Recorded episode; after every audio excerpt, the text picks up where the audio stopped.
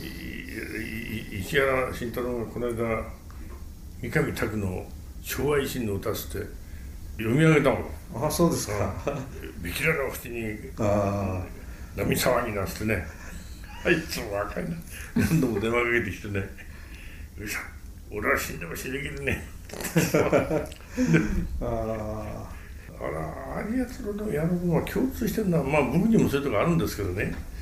あの渡辺一石原にしてもね本当によう売れきってんだよね。一緒に歌ったりするんじゃないんですか渡辺は歌下手だから歌えないけどね石原うまいからね もう歌えると思いますけどああ今渡辺さんは下手なんですか？あれあいつはダメあ60年付き合ってあいつが歌を歌ってたの2度しか聞いたことない。それもものすごくピンとくるんですよ。ああれああいうの音痴ってんだろうなあれ。クラシック音楽に造形が深いですよね。クラシック音楽が好きなんだ。クラシックのなんかの談義だけはするけどね。あの講釈しますよ盛んに。でこれは研究してるからよく分かってんだようん。なかなか。だから頭の中にあの音があるんでしょうね。ところが普通の人は頭の中にある音と口から出るのと比較的一緒になるんだけどね。あの男だけは違っちゃうんだね。何の時にその二度歌ったんですか渡辺さんあれはね非常に若い頃なんですよ。え終戦直後に帰ってきて「リンゴの歌」っていうのが流行ったんです。えうん。あの歌はやつが一回だけどっかで歌ったんだけどこれが歌になってねえんだね。あれ赤そうですね。リンゴにっていうの何の弾みで歌ったんですか？え酔っ払った時ねあー二人で酒飲んだ時ね「おいこの歌いいよな」なんつって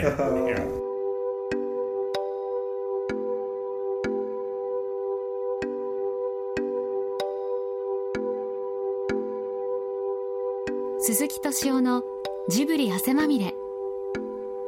今週は去年3月28日に他界された前日本テレビ放送網代表取締役会長氏家誠一郎さんの生前数回にわたり行われたインタビューの模様をお届けします。お相手は作家の塩野米松さんと鈴木さんです。こうやってジブリと組んで仕事をしてその作品を作り上げていく残していくという作業の分もやっていく仕事の。これはまあね仕事趣味だね。趣味。でもかかるお金は趣味の範囲を超えます超えますよ。だからあのジブリの美術館がある時に徳さんが「おじさん30億ちょうだいよ」って言ってきた時は、え考えちゃえばとで話聞いてみたらこうだって言うからまあその頃はもう彼女とかみやちゃん知ってましたから人柄が分かってますからね、えまあそういうことなら道楽するしてもいいかとこれは、あのいわゆる文化的には価値があると、うん。で日テレ当時儲かってましたからね、はい。私が10年間トップ取ってたんですから、えだから30億ぐらいやいいやと思っていたらあの時20億になったんですよ20ですね。20だね。結局。それで何するかっていうとねあそこでジブリ美術館作ってね、はいはいはいそれと三鷹市に寄付しちゃうのその要するにお前に20億出して三鷹市に寄付しろって言ってるのと同じです。よめちゃくちゃなんですよで実際に20億寄付したことになってのでこの日テレがその20億寄付してあれができたって僕たちあまり知らないんですけど当然知らないと思うんです。よそれは知らなくてもいいようにやったということですかそうです宣伝はしてもしょうがないから。あジブリは立派なあれだしうちと特別な関係があるから20億出して寄付してというのも悪くねえだろうという話にしたんですよ。その20億は氏家さん自身が持ってるそのジブリに対するその投資というか思い入れですか？氏家さんのでもね損はしないな。どうだろ いやでもとんでもないことですよ。損は、えーしなかったです、うね。うん、実は。彼氏もなんで損しないの？20億円あげて。でだってあれその後の作品が当たったからうちもそれ投資してますから。配給分がそうそう。そういう意味ではその20億は全く別だけど基盤を作る意味ではい必要だったという。大変なご決断ですよ。あえー氏家さんに今20億お願いして徳間の方が一応30億用意する、うん。ところがそれはもう銀行から借りたお金ですからね。そうそうこれでとにかく作るのに全部で50億かかってるんですよね。ーあーそうですか。だからとんでもないんですよ。でそれを丸ごと寄付しようってことですからね。これはいわゆる投資よりもすごいことなんですよ。この50億円で建てたそのものを寄付しようという発想はどなたから出てきたんですか？それはね都からの要請なんでうるせえなじゃあそれをご存知の上で20億出したそうです。だからすごいんですよああの後こっちも意地になってるとこもあってね。ジブリここまで入れ込んだんだからもうちょっとやろうかっていう感じになるんですよ。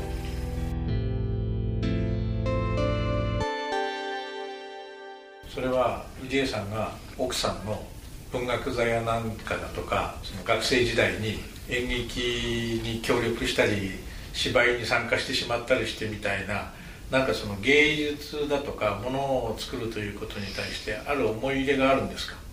それはありますね。そういうものはずっとこう育まれてきてるもんですええあのね例えばねこれはね私の先代やった小林さんがね資質のあの復元をやったんですよ。あれは正規の事業だったですね。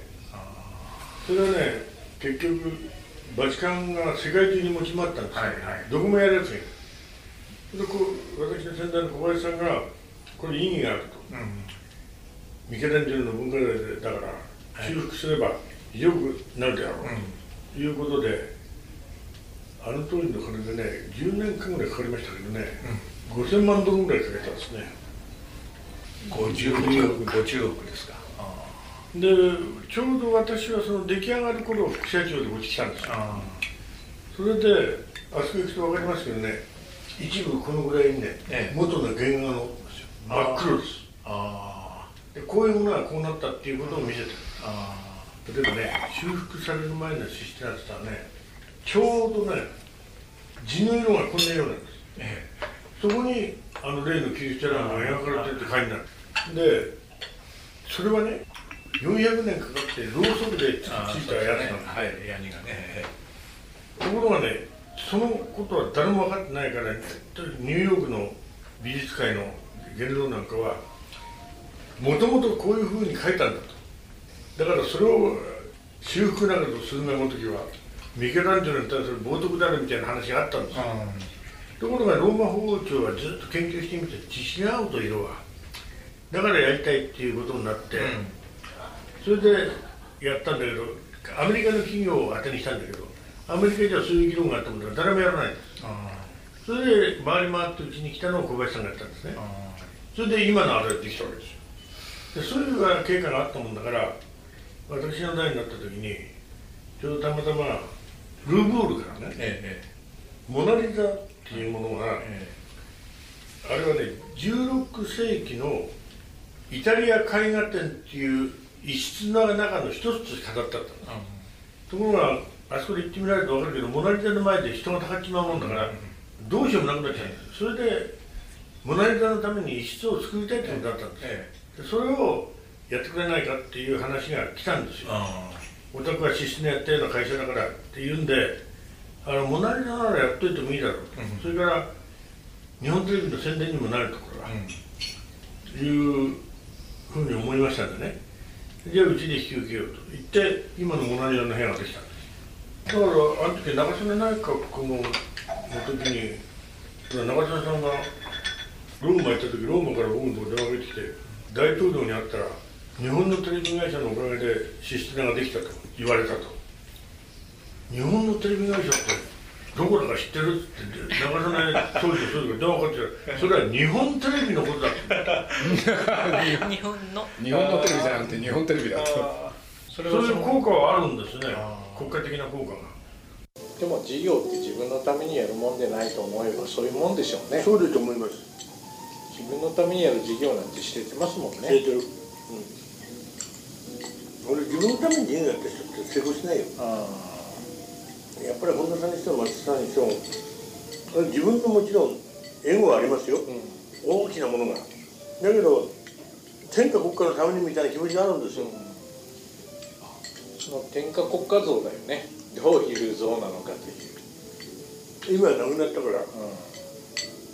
今度伺ってみたいですけどねあの読売の先輩だと思うあ。鈴木東美っていう人。松井さん、うん、あの人が結局言ってみれば今の我がグループを作ってくれる人はねあれがあの時に革命だ革命だ社会主義的新聞を作るんだってやってくれてそれでレッドパーティーの基礎になっちゃったそうですよね。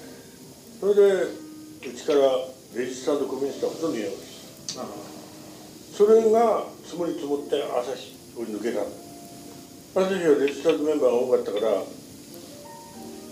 初期的に言うと給料が非常に高くなっちゃった。うちは平均よりは高いよ。マスコミって高いからね。だけど朝日より低かった。だからその差額がね結局追い抜く原動力になっちゃった。今はもう朝日が下げてましたから一緒になりましたよね。いや藤田さん前僕が鈴木東美の名前を出したら尊敬してるとおっしゃったことある。あそれ大したもんだった。でも鈴木東明さんのためなら死んでもいいと思ったっていう社員がいっぱいいるの。いたんですよ当時。メシャナっていうのが当時非常に言われましたから。あの。企業の責任みたいな部分です。そうですね社会責任現実を育てるために企業がやらなければいけない責任という部分とジブリとの付き合いというのも重なり合うということもありますかそれはそういうとこからジブリとの付き合いっていうのが抵抗感なく入ってきたんだと思います。でまあ実際に実益として収益もあって上手に重なり合ってきたわけですよね。それはあの藤江さんがジブリという漠然とした全体像に対する思いですか？それとも宮崎さんだとか高畑さんだとかっていう作品を作る人たちに対する思い入れですか？一番のあれはこの大プロデューサーで鈴木さんに対して。す大プロデューサー。大プロデューサーですか？本来。本当にそう思われますか？目の前にして目の前にして言うのはなんですが。僕いない方がいいです。ねまあ、プロデューサーの役目というのはもう一つはもちろん作品を作るということがありますけどそのプロデュースするというものを作り上げて利益を上げていく形を整えられるということでの大プロデューサーですか、もう一つ。ええ、人をねその気にさせる力っていうのはただこういうものはずっと継続していくものではないですよね。どっかで見極めなきゃいけない話ですよね。アニメーションというものだとかジブリの作品だとか世の中の変化だとか。今は私もあの自分の私一人ですから外部の人間で取締役に入ってあだからこれをいかに永続させるかってことを考えてあ内側の人なんですねそういう意味では。もう今は。あここはもう非常にね閉鎖的な社会でねーあーまあそうですね。ジ外部から人はいらないんだけど僕らが入ってるんですそれはあの立場上入れられた。それとも自分から。彼が入る入るって言うから彼らがやってんなら一つ喜んでやろうかって気がする。毎回話の初めに高畑さんの話が入って宮崎さんの話より高畑さんの話が多いんですいや宮崎さんっていうのも僕は非常に優れた芸術家だと思いますがええ。高橋さんっていうのは宮崎さんの一種の師匠なんですよねあれ。ああはい。だからやっぱりね宮崎さんの持ってないねうん幅の広いねものの見方とかね知識とか教養って言えばいいのかな、うん。そういうのを持ってますよね。まあ広いですねすごくね。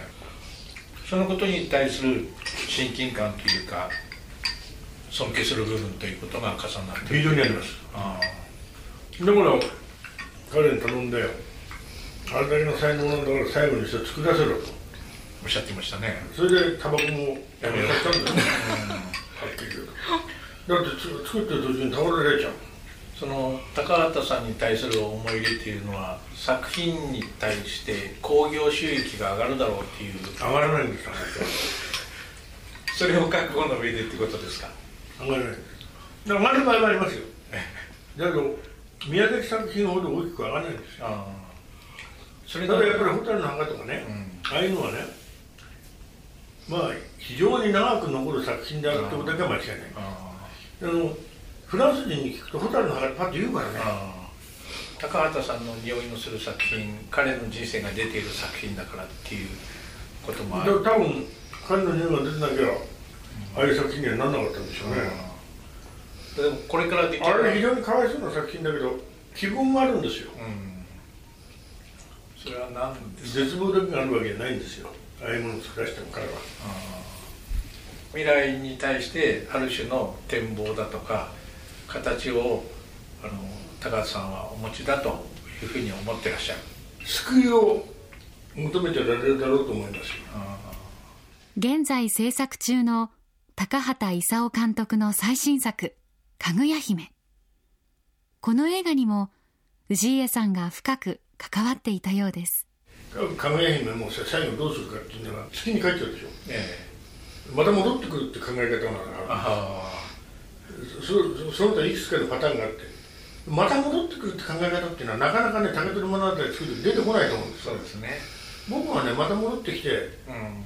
人間の世界で苦労してくるっていう話になったらああなそれを彼から聞いてなるほどなそれはかえって現代版竹取物語としては面白いかもしれないなっていう感を受けましたもんね神の世界に帰るわけでしょ？えそれがまた人間の世界に帰ってきて苦労しようかっていう考え方ですから、潔いですよね。僕らから見るとかぐや姫の物語がまあ月に帰ってその後どうなったかは別にしてもここまで延々と話が続いてること自体が引き継がれてること自体がロマンだとえそれ大ロマン。ですええ。だから高橋さんが最初にあの「竹取物語」って言い出した時は僕びっくりしたの。あじゃあおじさん竹取物語をね書くっていうんで。そそして聞いてみたら最古の物語だと「源氏物語」の中に竹取物語が書いてあるって話を聞いてあなるほどと。俺も「源氏物語」の現代訳読んだけども元のやつは難しくてわからねえからよ。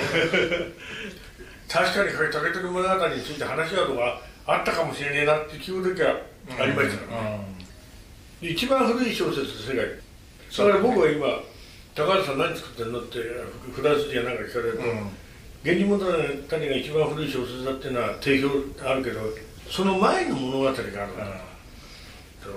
それは期待できますねなんて言います。高畑さんの作品で一番最初にその心を打たれてこういうふうに思い込むようになったのはどれですか？それはあれですよ蛍の蛍なんかですかそれはあの物語の舞台だとかなんとか時代がみんな重なるせいもありますか？そうですね。それは確かにそういう時代を見てることは事実です。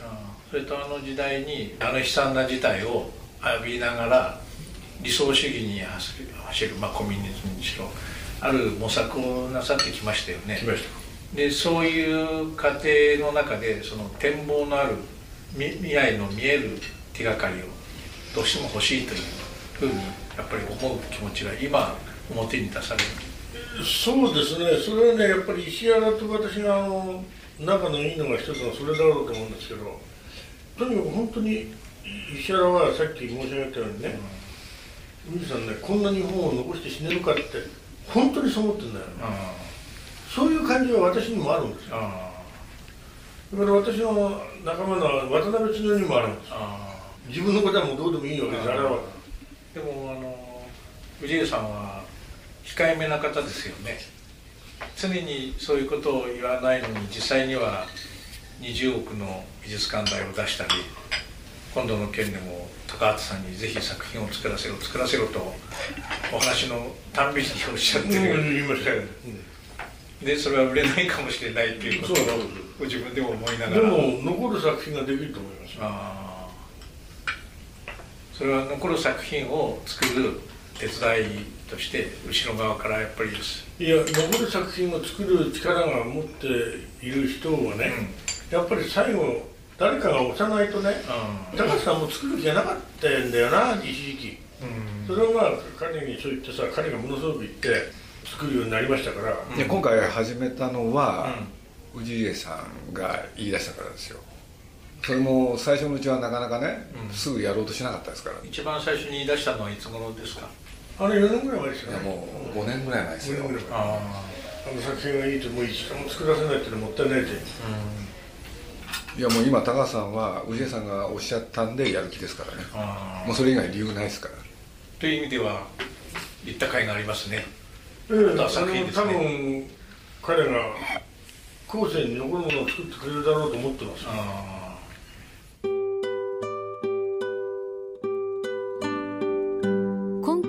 タビューの内容も含めスタジオジブリ発行の熱風で2011年1月から2012年8月まで連載されていた氏家さんへのインタビューを塩野米松さんが聞き書きでまとめた「昭和という時代を生きて」が書籍として岩波書店より発売されています。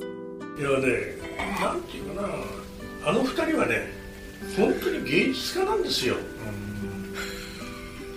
まあ時代にも恵まれましたね。それは恵まれましこの時期にあの位置であそこまでの実績を作って世界が認めてくれる背景がなければ、まあ、なかなかできないたができませんそれにまあ立ち会えるという意味では、まあ、ある意味僕ら幸せ。ええこれは非常に面白いと思いますよ。ねで藤江さん自身にしてみれば参加者の一人。えもう全然まだジブリなんて知らない時代だもんあ誰も。あそれで彼からさ「風の天直し」って原作があるんですよ。はい。でそのアニメの本をもらって読んでさ。えそれであれ続きがあるんですよ実は続き面白いんですよなかなか。ね。で僕は宮治さんに何度も続きやったらどうだって言ったんだけど彼はやや嫌だ。あれはあれで考えさせてがいいってそれだけ気持ちは分かるんだだからそんなら若い誰かに続き作らせろ つまり私も今度は経営の中に入ってますけどこうしようがない。ジブリの永続性考えなくちゃやっぱりジブリっていう組組織をあの二人がいなかったらそれでおしまいっていうふうにはしたくないんですよ。だから今新しいのを作れよと。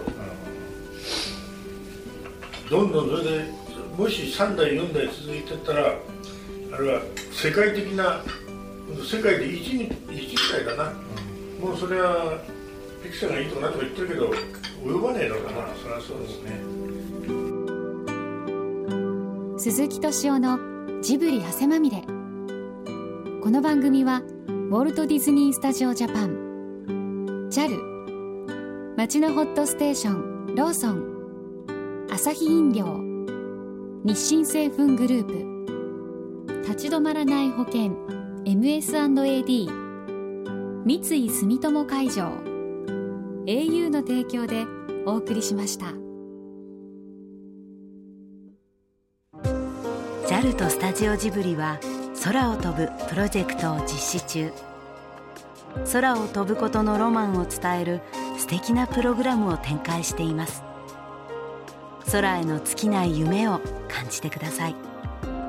詳しくは JAL 空を飛ぶで検索。